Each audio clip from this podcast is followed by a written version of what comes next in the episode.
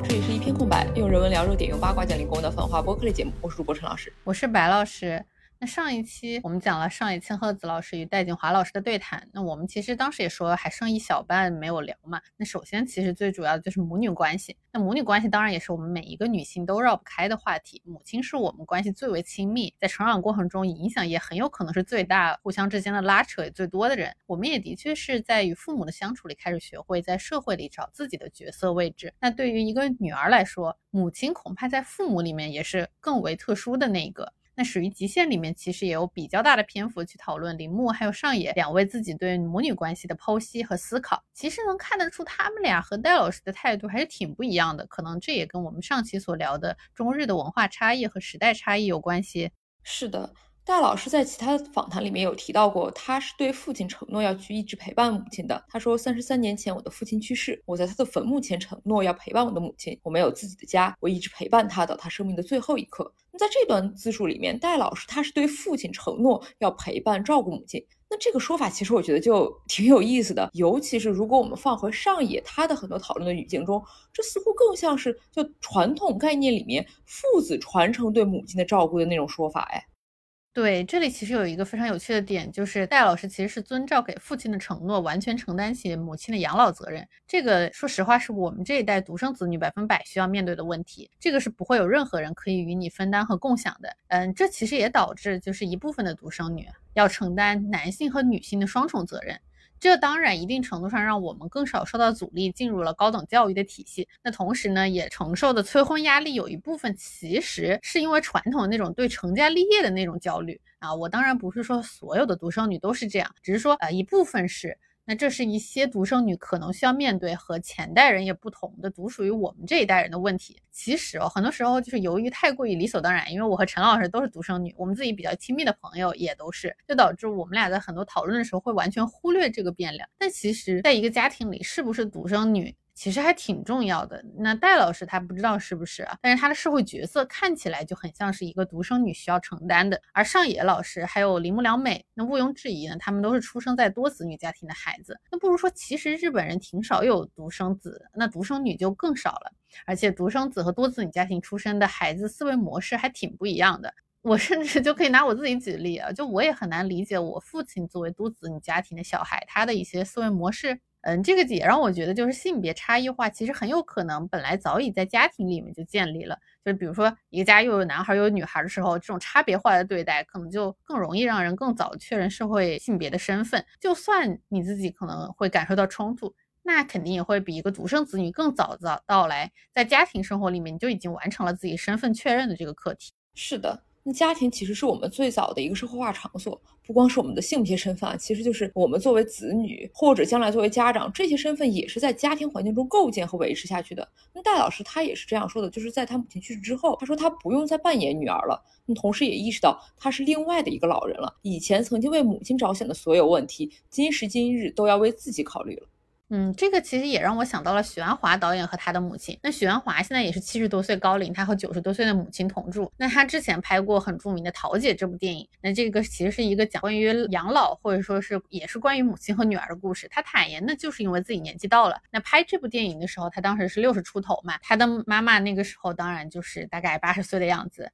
他自然就会关注到老年的去留问题。那他自己拍桃姐时候的采访也说，他觉得在这个故事里，我自己既是李恩林，也是桃姐。那早十年我可能会拍这个片，早三十年我肯定不会，因为我没有这方面的思考。过去我很怕自己老进潦倒，我认为的潦倒，不完全是人们所说的孤独、没有人照顾、经济能力差等等，而是丧失了做喜欢的事情、过自己生活的权利。这在我看来是非常恐怖的。那拍完桃姐，我真的太燃了，因为我想明白，比如金钱、儿女这一类所谓的防老的安全措施，其实都是于事无补的。有儿女，他们也不一定可以照料你；有很多钱可以雇最好的护士，但到头还是雇佣关系，那感受未必就比孤老好。夜哭夜落是自然规律。现在可以和母亲相依为命，已很幸运。其实这段许鞍华导演的怎么说访谈就还挺共鸣的。他说的其实是我们这种不打算婚育，甚至还要离家的女性，迟早也要面对和思考的问题。这怎么说也是一种和解与自我和解的过程。是的，因为母亲的存在其实也是铆定了我们作为女儿的身份的点，而这种母女之间的纽带，迟早是要会断开的。那如何去处理这一点，其实也非常重要。尚野老师他是说，在母亲去世之后，他仍然在与母亲对话，并且能够跟自己想象中的母亲是一起往前、一起前进的，并且也最后达到了一个和解。这当然，因为他会和解，是因为他曾经跟母亲处在了一个对立的角度。而另外一个访谈中，戴锦华老师显然就是完全不同的。他说，他曾经会觉得母亲是拖累，但等母亲离去的时候，他才意识到母亲是生命中的羁绊，把他锁在某一种现实当中。不能够超离社会的整体结构，必须要面对在现实中一个普通人要面临的种种艰难。而在母亲去世之后呢？戴锦华是说，他忽然就是两个感觉，一个是觉得自己就像一个行走的躯壳，突然就空荡，完全空荡。另一个是他丧失了那种被迫要面对这个现实的压力，哪怕他从来没有顺应过现实，但总是要跟他博弈的。现在他就突然没有这个力量了，他就发现接下来所有的东西必须是按照自己内心的需求来选择。嗯，但是怎么说呢？感觉戴老师说的这个话还是蛮 privilege 的，就是他一方面会觉得自己孤独，但另一方面他也觉得自己从心所欲不逾矩了。但说实话，并不是每个人就是在最后独自生活的时候都可以不用与现实对撞，像他说的那样的。嗯，我不知道是戴老师没有一个像上野老师和铃木这样的契机，就是用始于极限来剖析自己，还是说戴老师袒露的内心就是不够多？我个人感觉，其实戴老师和许鞍华导演他们的母女关系，其实说的还是比较普世，也比较好理解的。而上野老师和铃木其实就明显要真实、赤裸，而且尖锐很多。是的，那上野老师他就有一个很有趣的观点啊，就是他不光是在跟自己的母亲做斗争，也同时假想，如果自己有女儿的话，那女儿也会跟他发生斗争。这就是他说的那个聪慧的母亲能看透女儿的心思，将女儿逼入绝境，借以磨练她的自我。一个大人倾其一生与你面对面，这也是无比珍贵的馈赠。女儿会识破母亲的阿喀琉斯之宠，成为她最激烈的批评者，最能犀利看穿母亲看似合理实则矛盾的，正是女儿。被这些矛盾所捉弄的也是女儿。他也说，青少年时期的自己一定是一个非常不讨母亲喜欢的女儿。对，那这个其实就不难看出，那上野老师他对于人际关系的核心定义，其实就是这种拉扯和对抗，在对抗中更加找到自己的锚点，更好认识到自己以及自己的社会角色，他们都能够让一个人成长。嗯，那说到这里，我就更不能理解，你还记得吗？就上一期他对于男性的爱和性的那种定义了，因为很明显，每一个就是这种能够让你袒露真实自我的这种 relationship，其实都能够达到在对抗中收获成长和意识到自己孤独的作用啊。嗯，所以就是感觉。他虽然摆脱了浪漫爱的那个叙事，但还是被异性恋霸权的叙事绑架着。因为他觉得家长和小孩之间始终不是一个平等的地位吧。那他也是在《始于极限》里面说，孩子无法选择父母，什么样的父母对于被迫成为其子女的孩子来说都是扰人的麻烦。而他自己呢，则是通过不生孩子避免了沦为别人眼中的麻烦。不过他有时候也觉得，这是因为他没有足够强大的自我主义，无法强行将别人的人生卷进自己的领域。他说：“我逃避了与母亲的对决，但为了接纳她的人生，也为了肯定自己，我恐怕不应该逃避的。”他还说：“啊，说我没有生孩子的原因之一在于无法选择孩子的性别。万一生了个女儿，我无法抑制这种恐惧。”这其实就非常的 微妙和有趣啊。对，怎么说呢？这句也让我更加鲜明的感受到，嗯，很微妙，就是他的性别意识是不是有一点，就是太过于强调男女差异了？这样真的是正确的吗？我会觉得把他上面提到的母女关系替换成与孩子的关系，好像更好，而且也一样能说通。嗯，但是我我也同时也确实想到，就这样是不是又抹平了性别差，又消解了一部分我们自己作为女性性别的独特性？嗯，这是肯定有的。而且，毕竟男孩他还要被整个社会从另外一方面的教化。那同时呢，我还觉得，就父子关系这之间的复杂曲折、幽微，其实是讲了太多了。所以在这里，上野他去强调一下母女关系，也可以看作是一种拨乱反正的平衡。那说到这里，就是两位老师他最后还讨论了一个问题，那就是如何去打破国与国之间的边界，实现全世界女性之间连接的力量。那这个就是一个呃，比母女关系聊起来要更轻松愉快一点话题啊，因为它其实让我切实的感受到了女性主义是能够给这个世界带来一些新的东西的。那上野也专门写过一本《副国家主义与社会性别》，它的第一部分叫。国民、国家与社会性别就剖析了战时的女性政策，也提到了当女性主义被民族主义裹挟的时候会出现何种景象。那第二部分呢，他还着重探讨了慰安妇问题。第三部分叫记忆的政治学，则认为女性主义应该是能够超越国家主义的东西。那很显然啊，日本它作为一个民族国家，它对女性的压迫是具有父权色彩的，而这里面这个慰安妇的议题，也正是上野研究的一个重要议题，用来去批判日本的军国主义。那之前不久也是在接受一个中文媒体采访的时候啊，上野也格外提到说，我也希望中国人民能了解，在战后的日本。反战和平观念一直深入人心。日本不仅有受到战争重创的被害人意识，日本给亚洲人民造成巨大伤害的加害人意识也非常强烈。嗯，其实我记得上野的慰安妇研究似乎还引起了一些简中上的争议。有人说他为军国主义站台，然后维护日本民族主义什么的。但是其实根据我们现在看到的来说的话，上野他反战还有反军国主义的思想其实挺鲜明的，因为他自己有专门写过就是《战争与性暴力的比较史研究》这本学术研究里面就提到了。事实上，强奸作为一种战争武器，其实在全球是普遍存在的。被害人的集体沉默，不仅使得这一暴力长期处于不可见的状态，也使得被害者对于战争时期性暴力的控诉变得困难。那相关研究表明，其实士兵对于自己的强奸后果是非常了解的。那性暴力的发生也并不是偶发性的性欲冲动，对被侵略方当地的女性的性发现，其实是一种男性权利的形式。那目的其实是彰显男子气概，象征对当地男子气概的沉重打击。嗯，他也用三个概念去理解和分析了战争里面的性暴力。那首先其实就是性暴力的连续体。那对于受害女性来说的话，在日常生活里遭受过性暴力，那性暴力也非常有可能延续到战争时期。那其次是女性的主观能动性，在最新的历史学研究里面，也发展出了一种将女性的主体性归还给历史的口号，意思是即使在最严酷的历史环境里，女性其实也是有自身的主观能动性。从恋爱、怀孕再到堕胎这一连续性的性暴力中，女性的主体性其实并未消失。而第三个概念就是结构的性暴力，这种暴力不仅仅是物理性的暴力，那不可见的暴力同样包含在内，例如经济压迫、语言暴力，或者是被父母卖为慰安妇，其实这些都包含在内。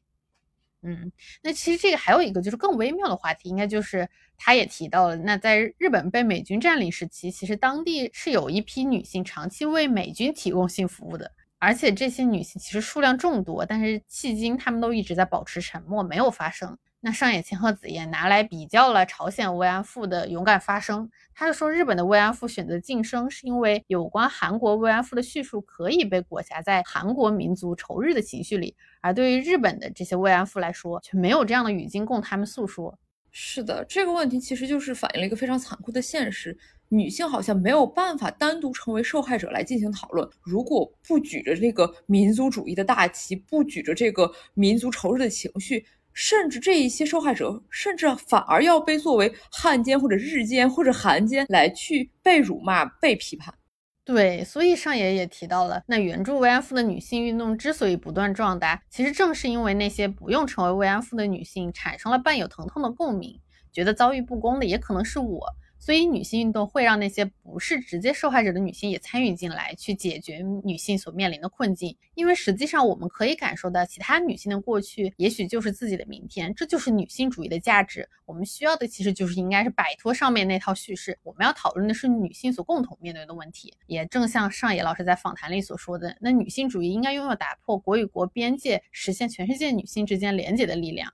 嗯，总之，我觉得我可以在这里大胆抱怨一句，我觉得女性主义和民粹某种意义上就是互斥的存在，你不可能既要又要的。对，戴锦华他也说，他在世界各地的不同场合与女性主义者照面，体会到了一种真正的姐妹情谊。他说，女性内部当然存在新自由主义式的残酷竞争，但他也的确觉得能够感受到那些特别美好的情谊，绝大多数来自于女性主义者。他也成为了戴老师一生中巨大助力。是的，这一点我觉得特别同意，特别有共鸣。那女性之间当然有竞争关系，这个没有必要回避，就因为肯定也会有人性普遍的嫉妒啊，这些相对来说的阴暗面。但是女性友谊也一定是真挚和美好的。嗯，另外还有就是，我觉得这个访谈文字稿最后的读者提问都还蛮好的，提的都是网络上大家争论很多的问题，比如说思想与现实的差距，那我们在现实里能够做什么？还有比如说现在的国产影视剧经常打着女性主义的喜好挂羊头卖狗肉这些，还有比如说也提到了女性内部分化，相对来说更孤立婚育者这这等等等等。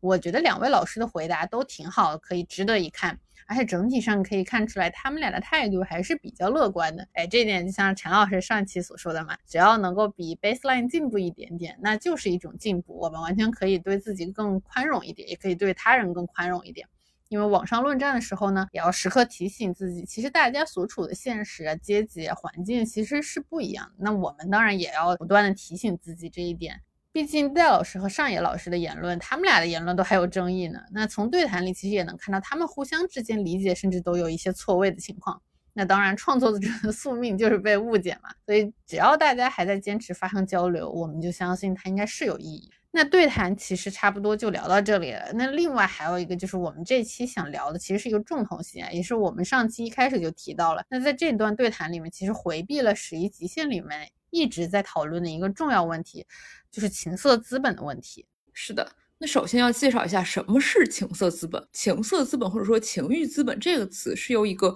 英国社会学家凯瑟琳·哈基姆在零几年的时候提出来的。他认为情色资本是跟经济资本、文化或者说人力资本和社会资本并列的非常重要的第四种个人资产。它是结合了外表和社会吸引力的一个东西，超越了纯粹的性吸引力。那哈基姆对情色资本是讲了很多正面性的啊。他是说情欲资本本身呢可以独立于你的阶级出身，也因此能够。促进社会流动性，具有社会上的颠覆性，并且使得当前的优势社会结构贬值，因此呢，想要去抑制它。那哈基姆的这个情色资本理论其实也常常被批判啊。重要的一点就是，他说女性通常比男性拥有更多的情色资本，并且情色资本具有有利于女性的社会福利和特权。那这里面就要。它到底定义的是什么呢？这个情色资本，它是指包括你个人外貌、性吸引力、你的社会互动、活跃性、社交表现，包括你的性和生育能力。那他说这些东西可以给人提供生活进步的机会，而家庭里的男性呢，往往比女性更渴望性。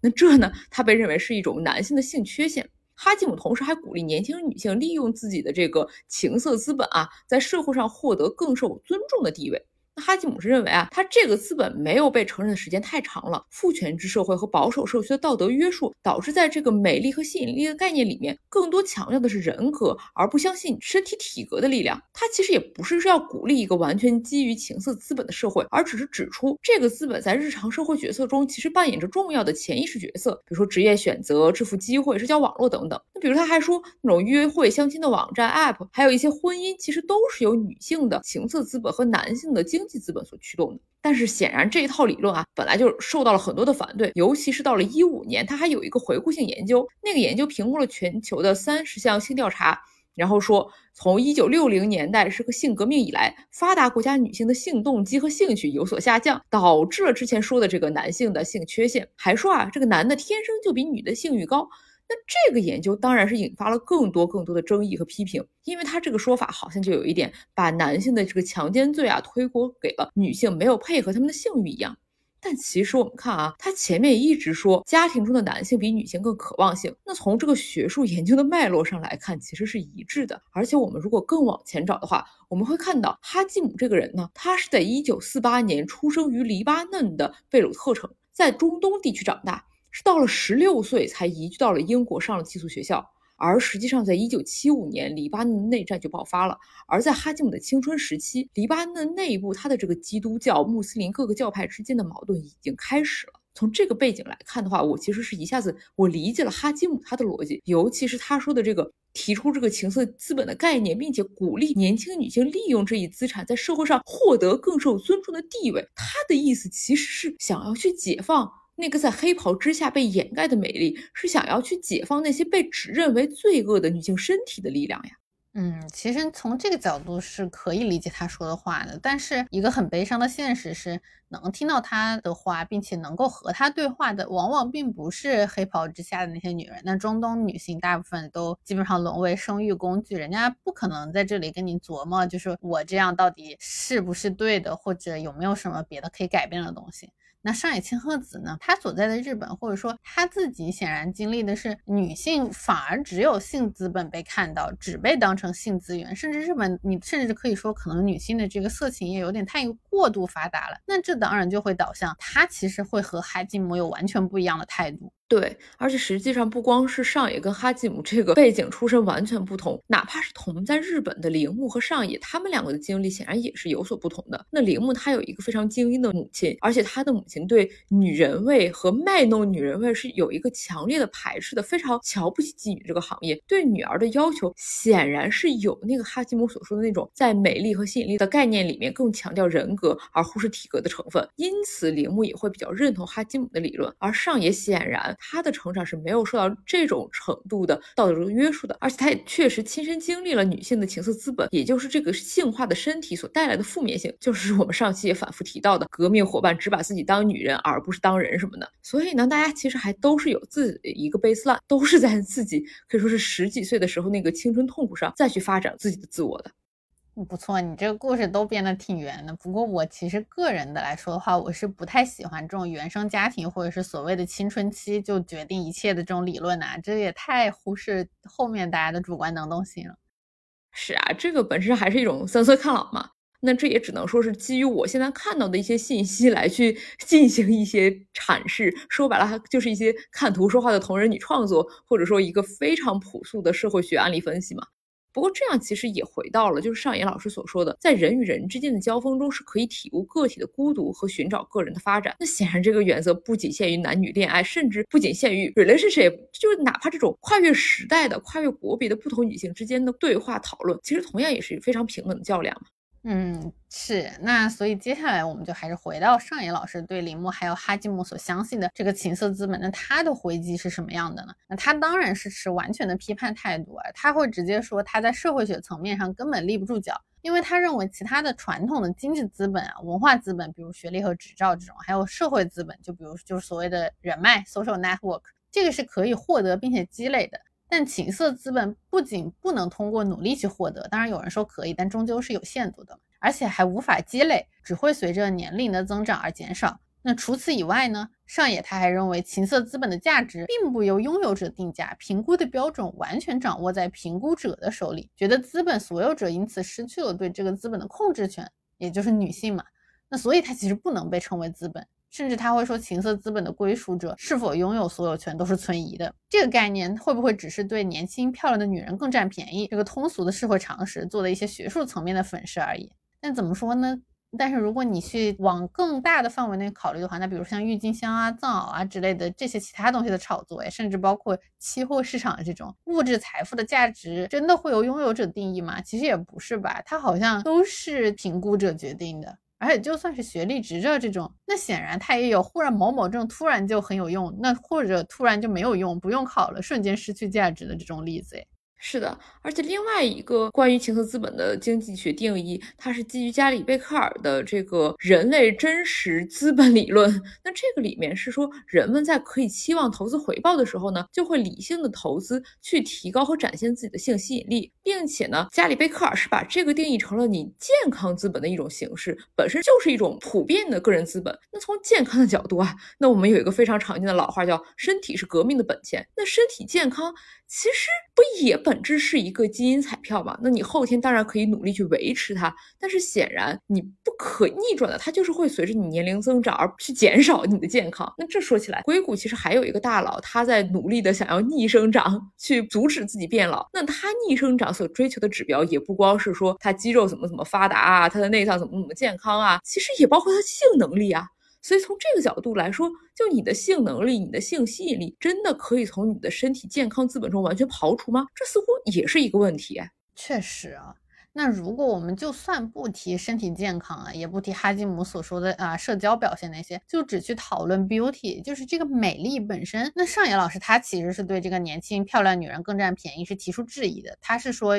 确实有些调查结果表明，美女在经济上更占优势，选美比赛获胜者有更多机会找到更好的工作和结婚对象。但是他会觉得情色资本的含义是更加露骨的。因为已经形成了支付酬劳的那种性市场，而在这种性市场上，仍然有巨大的经济资本起作用，女性就是情色商品罢了。那即使是自由职业的性工作者，其实也并不能拥有学历啊、IT 技能等等这种文化资本的人一样，自行决定如何处置这种资本。那说到底呢，上野他会觉得美丽和性资本啊，这是一种被强行赋予、再被强行剥夺的东西，它拥有与否其实无关本人的意志，因此他会觉得不能称之为资本，就直接把这个概念给否掉了。但其实，在这一段话里面，上野他提到的是两个东西，一个是啊美不美、漂不漂亮，另外一个就是这个性性的市场。那这两个其实当然是两回事儿。那首先，就像上野老师自己也说的，就无法否认的是，美它确实就是一种资本。那很多的心理学和社会学实验也证实了这一点。在《美丽和劳动市场》这一篇发表于一九九三年的著名论文中也提到啊，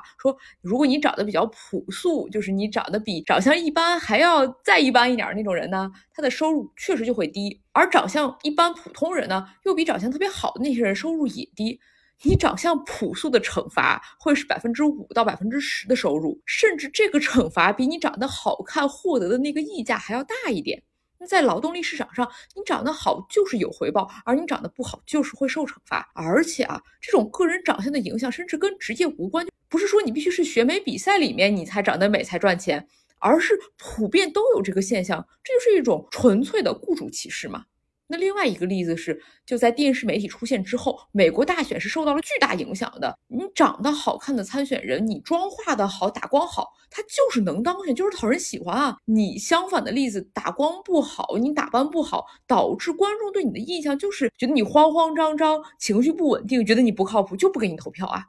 那这也看到了，这种美貌加成、外貌加成绝不是女性的专属。那美丽和劳动市场这篇论文里面也指出啊，就跟我们的直觉相反，美丽这个因素对男性的影响甚至比女性是略大的。而且啊，不是像我们以为的说，好看的女人她会去选择嫁人，她不工作，反而。越是不漂亮的女性，因为可能在职场上受到的歧视更大，那她比其他人更不可能去参与劳动，而且更有可能跟那些所谓人力资本低的出乎意料的男性结婚。哇，这个结论其实真的挺不友好的。嗯，虽然可能的确是现实，但感觉会加剧很多人已有的容貌焦虑。那当然，这篇文论文其实年代有些久远，可能并不一定能代表现在的现实。因为更近期的论文其实有一些新的发现，比如说，就有一篇论文，它分析了商业借贷的样本，就发现为商业目的寻求贷款的女性借款人不太可能获得资金哦，甚至女性借款人的长相还有进一步负面影响。因为寻求商业贷款的女性如果有吸引力，获得资金的可能性甚至更小。这一结果其实就跟传统刚刚说的美貌是一种资产，是一种资本的概念，甚至完全相反了，就干脆是强调另一种。观点就是美貌可能会突出感知的女性气质，从而加剧女性在男性类型的领域所面临的劣势。这一点好像其实现实里大家也模模糊糊有一些感知，就是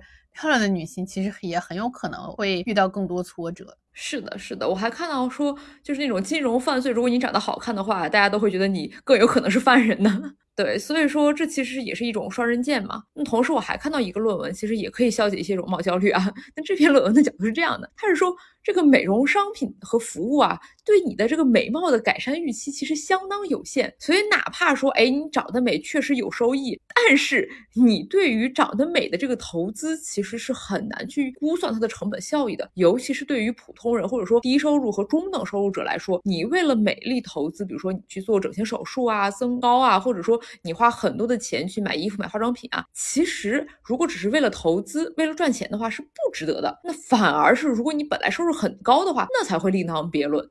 这个倒是不容貌焦虑，但是直接变成阶级焦虑、收入焦虑、经济焦虑了吧？哎，其实那不说论文啊，另外有一个东西，我觉得也很有用，是可以帮助拉平，就是美貌、外貌它作为资本在不同人身上的差异的。那是什么呢？就是我们现在真的非常非常普遍的滤镜技术，尤其是在短视频平台上，可以说是没有博主不开滤镜，而且滤镜也真的是非常强啊，属于你扔俩拖鞋在地上都能给你滤出一个美女出来。那当然，这些滤镜的审美，哎，你说它。它是不是真的很好看啊？这个我们先不提，就说这个滤镜技术本身，它确实可以从物理层面啊，让你呈现出来的那个影像，人与人之间的差异就没那么大了呀。对，就类似你让我想到了，就是现在的这种 VTuber 的这种文化嘛。那这种其实就是真人，他是不露脸的，他靠的是那个二次元的皮套嘛。然后在这种直播平台里，他其实可以很大程度的赚到钱。那很多中之人。其实怎么说呢，长得还是挺朴素的，反而很有可能会不会就是因为他们是长相比较朴素的人，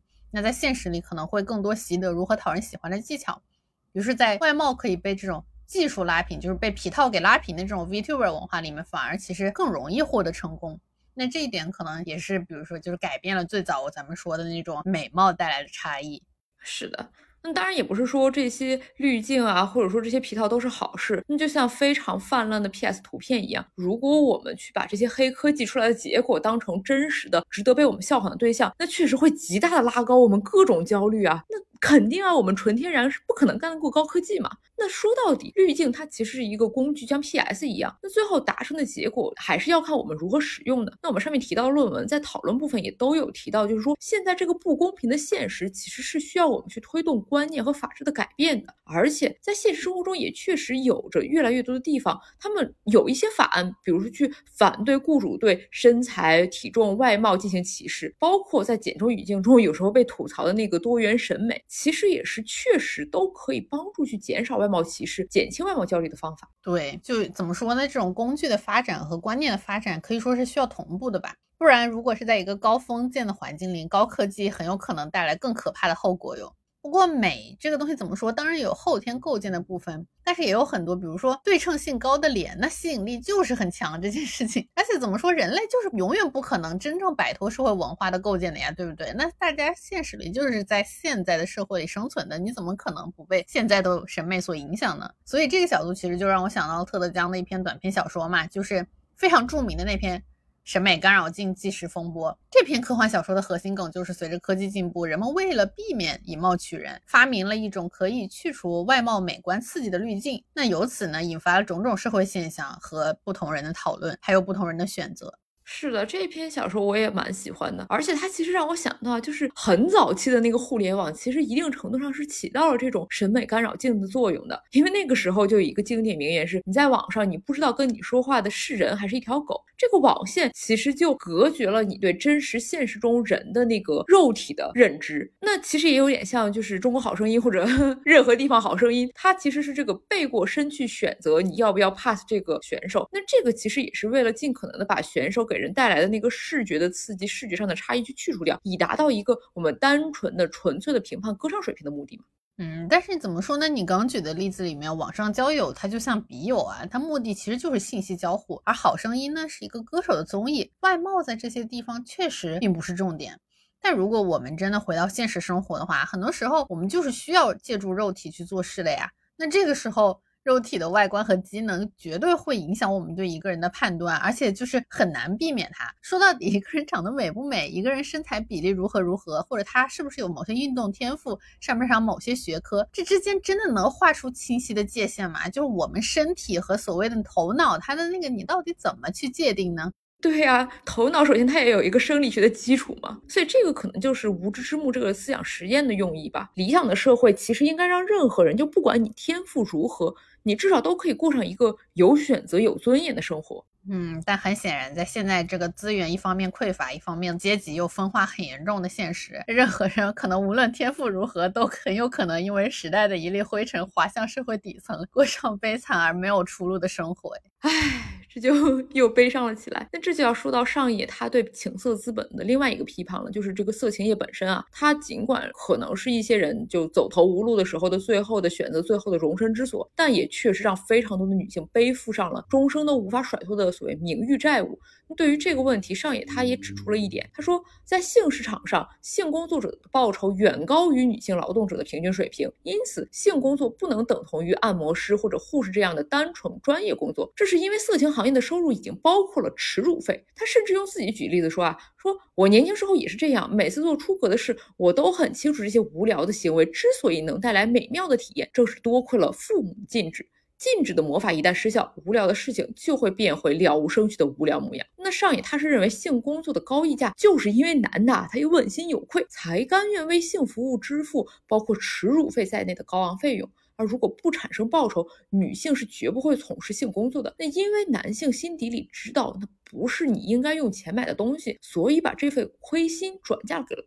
对面的女性性市场建立在经资本压倒性的性别不对称之上。那除了极少数例外啊，性市场本身是一个属于男人、由男人主导、为男人服务的市场。在这样三位一体的结构性前提下，得知自己会得到报酬的女性纷纷进入这一市场，其实是因为男性单方面的把情色资本强加给了他们，是男的在告诉女孩，他们其实是商品的。但是啊，话又说回来，就这个，因为性工作者报酬特别高，所以他们其实包括了耻辱费，他们是有问题的。这个逻辑我其实不是特别买账哎。就影视明星难道不是暴利行业吗？他们的核心竞争力之一不也是他们的外貌、他们的美貌吗？我们很多时候看到明星的第一反应不也是去评价他们的脸好不好看吗？为什么这些明星就可以受人喜爱，而不是需要背负一些名誉债务呢？甚至完全相反啊，这些明星就是因为受到人们的喜爱与崇拜，所以他才有那么高的收入哎，这完全就是耻辱费的反面。那就算退一步讲，带货网红和线下销售员，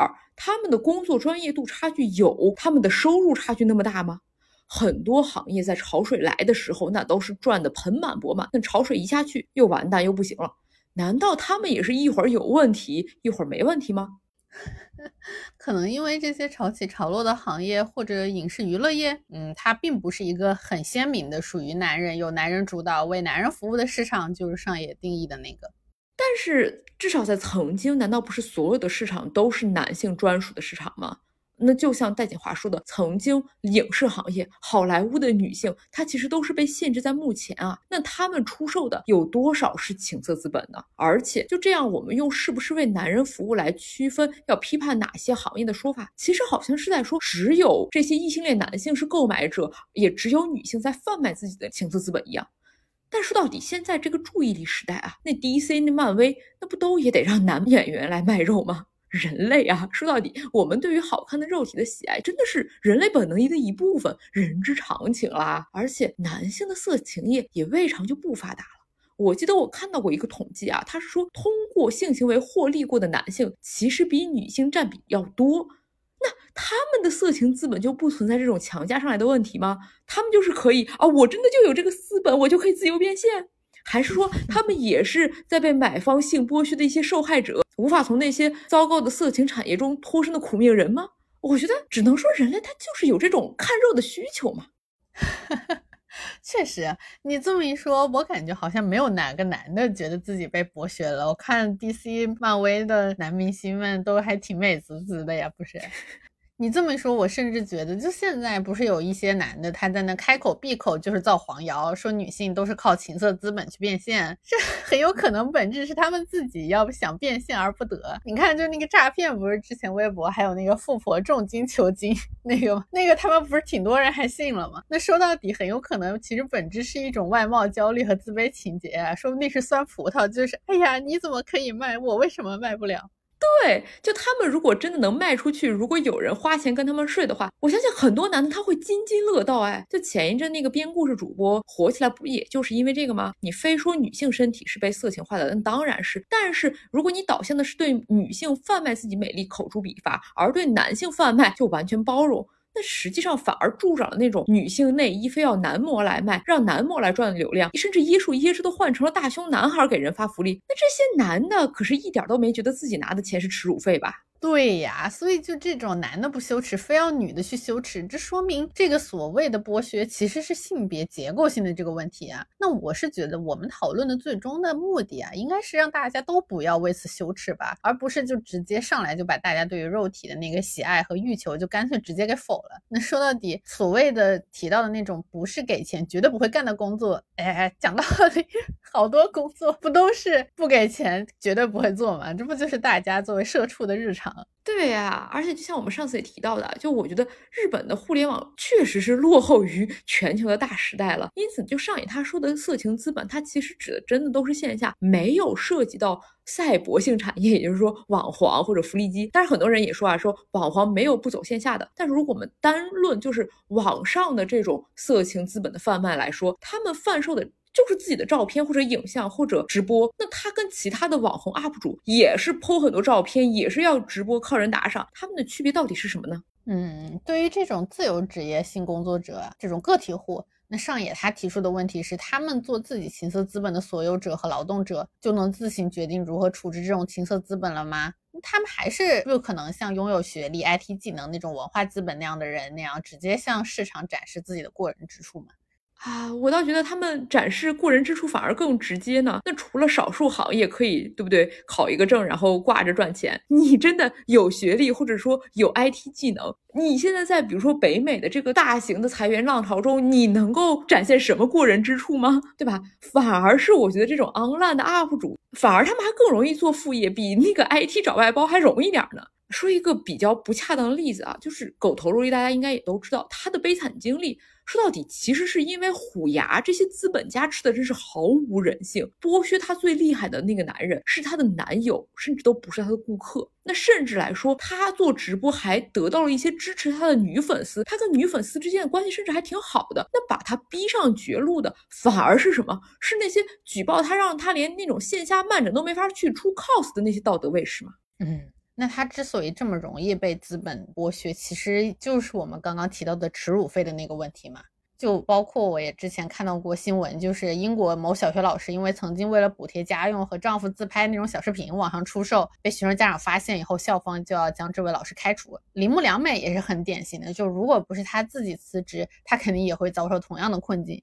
那说到底，那位老师真的做错了什么呢？显然是歧视性从业者，开除员工的校方和企业。才是有问题的。那怎么说？就是别人的错就应该自我限制、自我惩罚吗？既然这种无聊的行为之所以能够带来美妙的体验，正是多亏了禁止。那么，那这个好像就跟我们刚刚上面说的矛盾了呀。那禁忌的性带来的这种虚高，正是其实应该是破除禁忌性去解决的。所以，到底什么是禁忌的？什么是不应该用钱买的东西呢？或者说，那些男性明知道错也要买的服务到底是什么呢？其实，我觉得这个也是一个值得讨论的问题。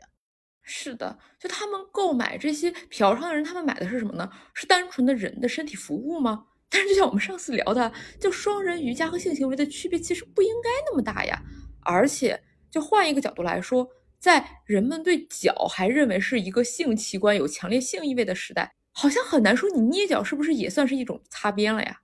那如果说对身体的损伤或者是健康风险是性服务的问题，那同样承担着巨大风险的自由攀岩爱好者，他们受到的是赞扬哎。而且话又说回来了，你去电子厂打工不伤身吗？你去工地工伤难道少吗？这种工作环境的改善其实是企业和社会需要承担和面对的问题。而且同样的，就这些还不能赛博化呢？你这个情色资本至少还可以赛博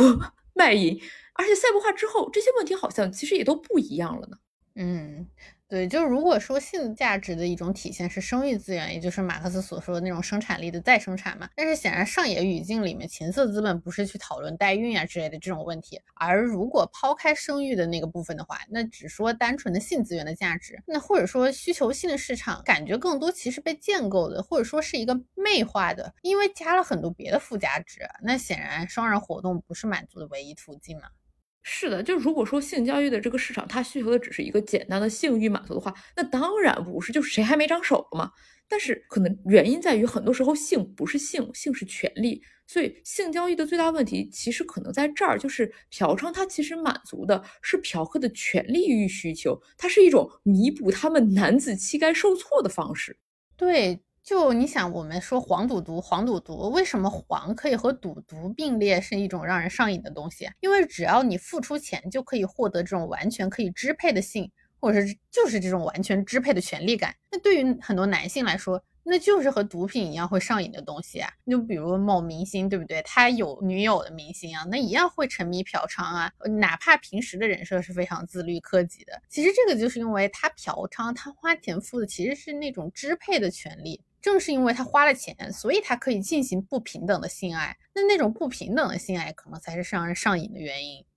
是的，所以这才是就是上野提到的那个被构建出来，然后被剥夺的那个性资本的本质，就是它不仅仅是性的侵害，更是一种权利的侵害。男性和当下的这个男性主导的文化，把权力附加于性行为之上。于是他们就可以通过购买性来获得一种对日常生活中他们权力匮乏感的弥补。对，其实我觉得这个才是那个所谓高昂附加值的意义。哎，但是你要这么说的话，其实很多服务业的人员是不是也在提供一种微妙的那种权利感？或者说很多人对服务业人员的态度，不就是享受那种被服务、被伺候，自己呼三喝四，自己是上等人的那种幻觉吗？啊，这些从业者甚至还没有获得同样高昂的附加值呢。可能是因为这种幻觉并不是被当前文化所鼓励的吧，就这些职业也没有被深度的魅化去跟权力绑定，反而在社会文化中，或者说至少在主流的这个比较正确的文化中，它是要祛魅的。就你客户他只是要达到一个客户满意度的 KPI 而已，不是说你真的去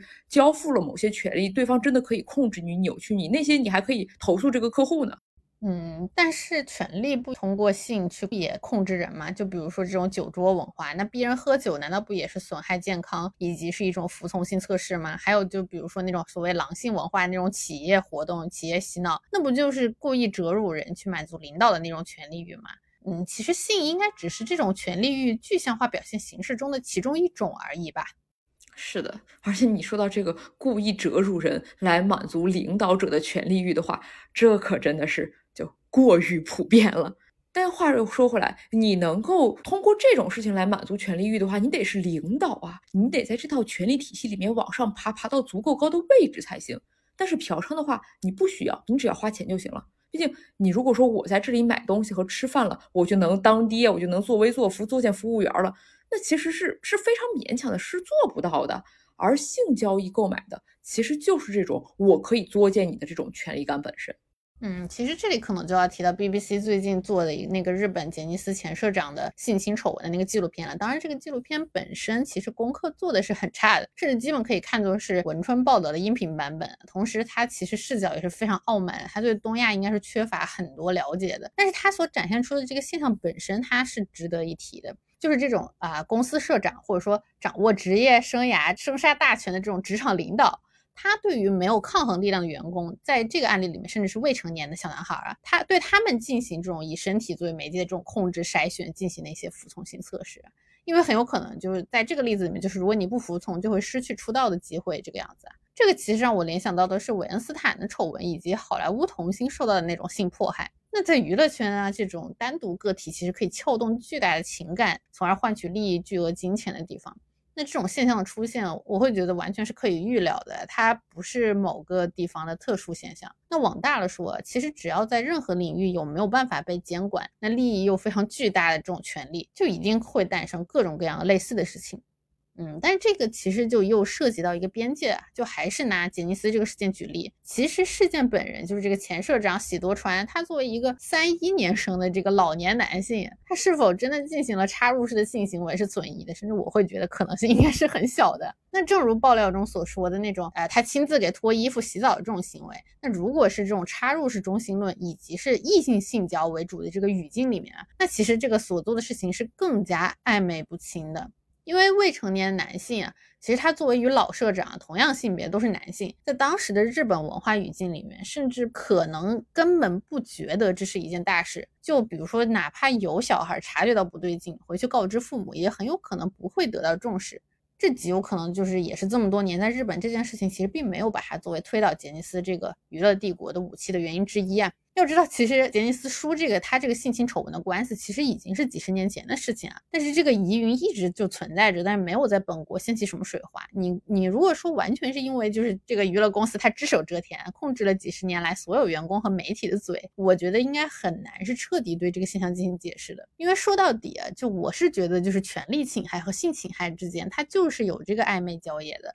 那被逼喝酒。被摸大腿，它是不是本质上是一回事呢？那多大程度的这种身体接触和对身体的伤害会被认为是性骚扰和性侵害呢？而且这一点很显然就是东亚甚至和西方的 baseline 就是不同的。那不同性别就是男性、女性，其实看起来很显然也是不同的。对，在这方面，东亚文化确实可能是有一些怎么说打引号的特殊性吧。就像之前那个新西兰的新闻，不也是一个老头在公务员去摸别的小男孩生殖器，被人家家长告你性性骚扰。然后辩护方怎么说的呢？说这是特殊文化。那确实，在中国相当广泛的地区，长辈抚摸小男孩生殖器的行为，确实在文化里面，它不是一个性含义的东西，它甚至还被视作是爱护呢。那换一个文化背景，那就完全不一样了。所以说，性骚扰其实是要建立在文化上的，就哪怕是你想要获得这个快感，你也要有这个文化进行支持。那再进一步，其实性其实也是建立在文化上的。而文化又对男性和女性有明显的区分。那在东亚环境里面啊，就男性的这种什么老头摸小孩尖儿是吧？还有阿鲁巴，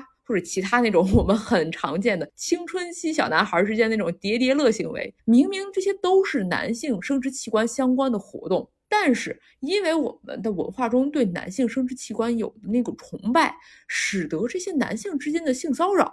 完全被文化默许了，或者说文化把这些行为之上那种性的魅给消解了，使之更接近，还原成了原本男性群体之间那种权力争夺认证的游戏。于是，对于男性来说，那一些性侵害似乎也就更以权力侵害的方式被认知了，并且他们其实是可以通过对这套逻辑体系的认同，去把那些权力侵害变成一种，他其实也不是事儿，不是侵害，甚至从中找到了一种 自己的主体主动性呢？因为。就是权力侵害，很多时候它就像你说的那个酒桌喝酒，它其实是权力游戏的一部分。你得喝了，你才能进入圈子，你才能玩下去。这其实就就像我们之前也说过的这种爹狗二象性嘛。那给爹当狗，它是有目的的，它是为了给别的狗当爹呀。所以说，那些更认同这套体系逻辑，能够从中获利的人，他自然可以很轻松的说出：“哎，这就是我们的文化吗？这很是一种亲爱敬爱而已。”但是换成不在这个权力体系的女性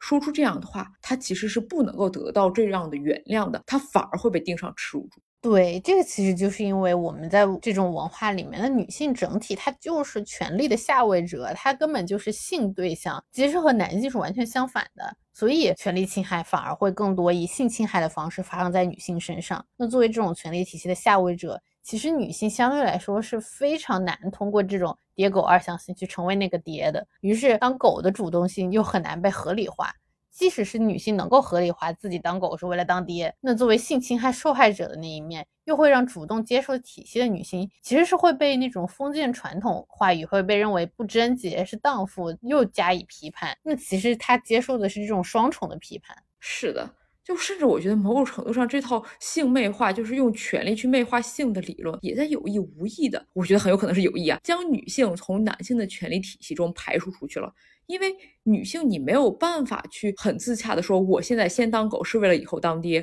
那其实就像那不少男的，他舔上司、舔老板，那可不要太用力啊。但是这些男的并不会被风言风语、道德审判，而女性呢，就受限于一个非常不平等的性道德约束，连哪怕我自降身价进入这种爹狗体系里面，我去想去为了当爹，我先当下狗，想要竞争一下，我都不能够公平的参与其中呢。嗯。确实，那这一点也可以说，不光女性啊，不认可这套体系的男性，其实也会被排除出这个权力系统。这其实就有点像上野他在《厌女》这本书里面有提到的男同性恋同盟。其实不光是同性恋啊，他用的其实是男性同性社会性欲望这个词。这个指的其实是男人之间不带性的关系，就是男人之间互相认同的那种欲望啊。它其实当然不是单独存在，它是与厌女症同性恋憎恶互为一体，三要素共同构成的一种性别秩序。那这里面其实就是有三个要点，第一个是男人之间的纽带，它其实是一种男性同性的社会性欲望，因为男的就需要其他男的的认可，或者